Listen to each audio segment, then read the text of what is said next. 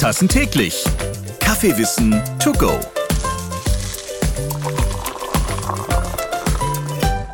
Manche Menschen können einfach nicht ohne Salz. Sie haben das Essen noch gar nicht probiert und streuen schon ordentlich das weiße Zeug drauf. Ja, jetzt landet sogar Salz im Kaffee. Absichtlich, vorsätzlich, dank TikTok. Moin, liebe Kaffeeliebhaber und Kaffeeliebhaberinnen.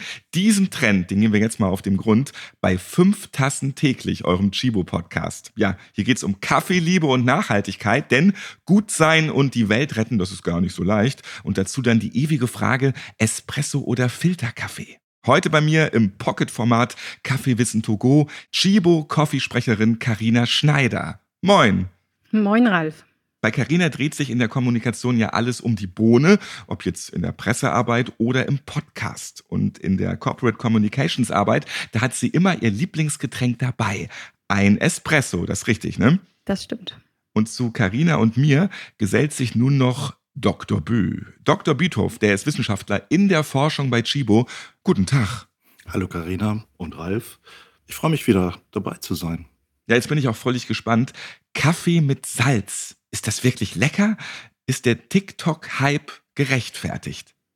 Ja, dem äh, wollen wir heute auf den Grund gehen, lieber Ralf. Und ich freue mich, dass unser Wissenschaftler an meiner Seite ist. Wir haben ja vor einiger Zeit schon mal den TikTok-Trend Kaffee und Zitrone getestet. Und das war ja leider nichts. Jetzt gibt es was Neues: Kaffee und Salz. Angeblich soll Salz im Kaffee die Bitterstoffe neutralisieren. Was steckt denn dahinter, Gerhard? Ja, äh, bitte entschuldige mein Gehen, aber von neuen Trend kann man da wirklich nicht sprechen. Das ist durchaus schon ähm, eine ältere Geschichte. Ich hatte übrigens auch schon zwei Kaffeecreme, also daran kann es nicht liegen. Also TikTok hin und her, das hat man schon seit, ich weiß nicht, ich habe das schon vor 30 Jahren gemacht oder noch länger. Aber dafür sind die sozialen Medien ja immer gut, dass sie nochmal wieder was hochspülen. Also keine Neuheit in der TikTok-Welt, aber warum denn der Hype? Was macht das Salz chemisch im Kaffee? Neutralisiert es wirklich die Bitterstoffe? Okay, kleiner Exkurs. Äh, wie und womit schmecken wir? Klar, mit der Zunge auf jeden Fall. Das Gehirn spielt auch noch eine Rolle. Und nach der derzeitigen Sichtweise gibt es fünf Grundarten des Schmeckens. Das wäre süß, sauer, salzig, bitter und umami. Umami, das letzte, das ist japanisch und das beschreibt den Geschmack von ja, Würze, Glutamat, äh, Suppenwürze. Das kommt im Kaffee auf jeden Fall nicht vor, es sei denn, beim Kaffee wäre was fürchterlich schief gelaufen. Bei Umami muss ich tatsächlich auch an Fleischgeschmack, glaube ich, denken.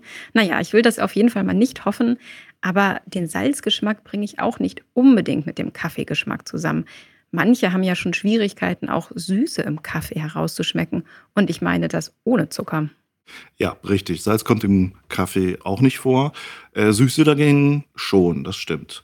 Da gibt es nämlich auch ein paar Substanzen drin, die tatsächlich bei uns auf der Zunge den Süße-Rezeptor triggern und ein Signal auslösen. Allerdings ist äh, im Kaffeegetränk die Süße nicht im Vordergrund, sondern da sind eher Säure und Bitterkeit zu erwarten. Für jede dieser Geschmacksempfindungen haben wir auf der Zunge Papillen, Zellen und Rezeptoren, die einen äh, Geschmacksreiz an das Gehirn weitergeben. Bei Säure sind es aber pH-Veränderungen, beim Salz sind es die Salzempfindung ist es insbesondere das Natrium, es ist ja Natriumchlorid, Kochsalz, und die beiden laufen dann nicht über Rezeptoren. Papillen und Rezeptoren, das klingt jetzt schon wieder richtig wissenschaftlich. Wenn ich mich an meinen Biologieunterricht zurückerinnere, denke ich eher noch an das Modell der Zunge. An der Spitze nehme ich Salzigkeit wahr, hinten die Bitterkeit, rechts und links sauer, richtig? Nee, leider nicht. Vergesst das bitte. Das ist mittlerweile widerlegt. Die Geschmackswahrnehmung findet für alle fünf Richtungen an gleichen Stellen äh, der Zunge statt. Also nur in der Mitte von der Zunge ist so, da schmeckt man nicht so viel. Aber man schmeckt vorne alle fünf verschiedenen Arten oder hinten und sowas. Hinten schmeckt man ein bisschen mehr Bitterkeit, das stimmt wohl. Nicht ganz klar ist es, ob jede Zelle in der Lage ist, jede Geschmacksrichtung gleichzeitig wahrzunehmen oder ob äh, innerhalb einer Papille zusammengefasst spezialisierte Geschmackszellen drin vorhanden sind. Das klingt richtig gut. Jede Zelle, die was schmecken kann. Also, was ist denn nun mit der Bitterkeit? Lässt sich die durch Kochsalz neutralisieren? Ja, in der Tat lassen sich äh, mehrere Geschmackseindrücke zurückdrängen. Das ist nicht nur Salzigkeit und Bitterkeit. wenn wir jetzt aber darauf zurückkommen, dass etwa in Wasser gelöstes Koffein, das ist ja sehr bitter, dass es dann weniger bitter wird, wenn man eine bestimmte Menge Kochsalz, wie gesagt Natriumchlorid, dazu gibt. Das haben Breslin und Beecham schon 1996 publiziert. Also es ist wirklich, das ist ja schon fast 30 Jahre her.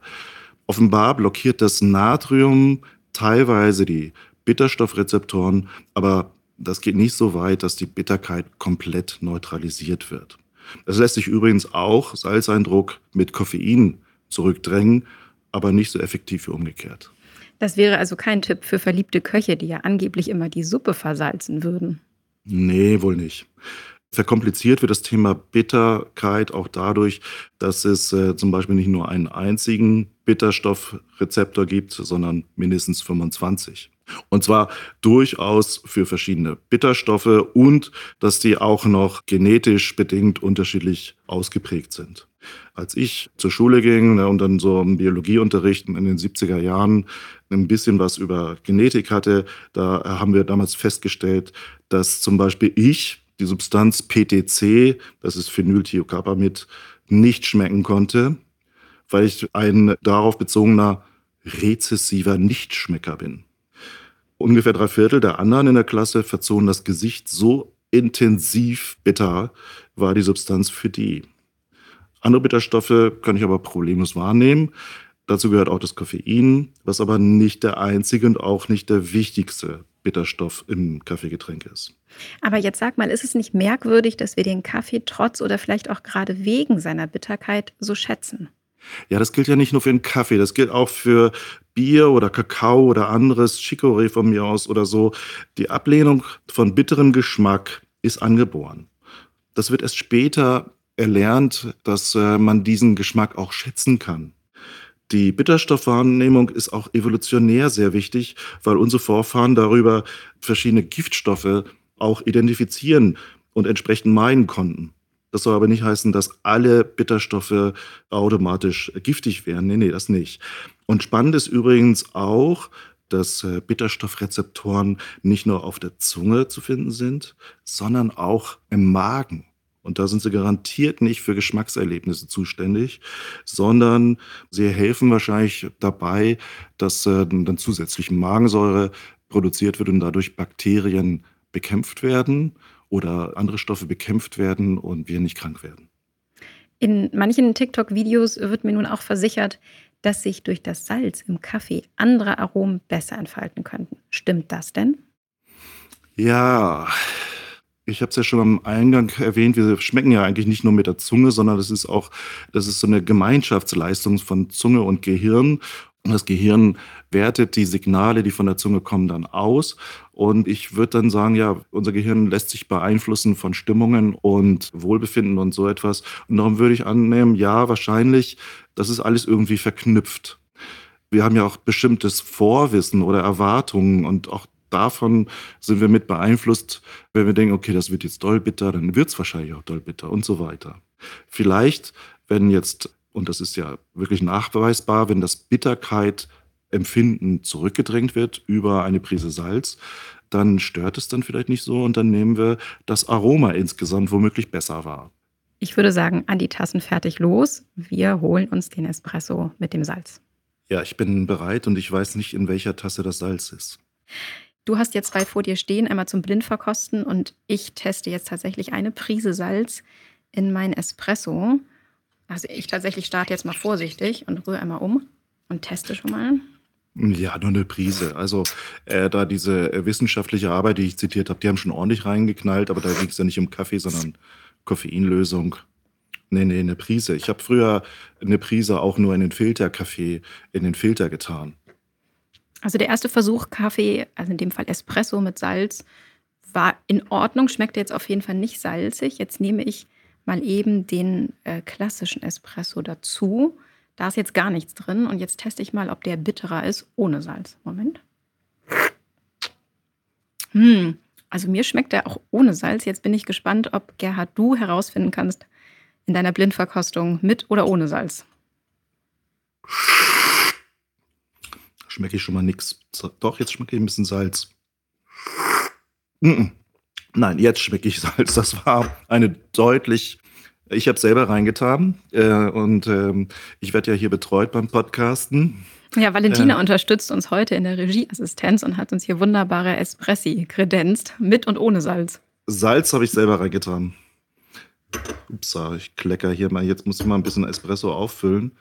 Ich konnte eindeutig identifizieren, ähm, wie viel Salz das war. Das war auch eine gute Prise.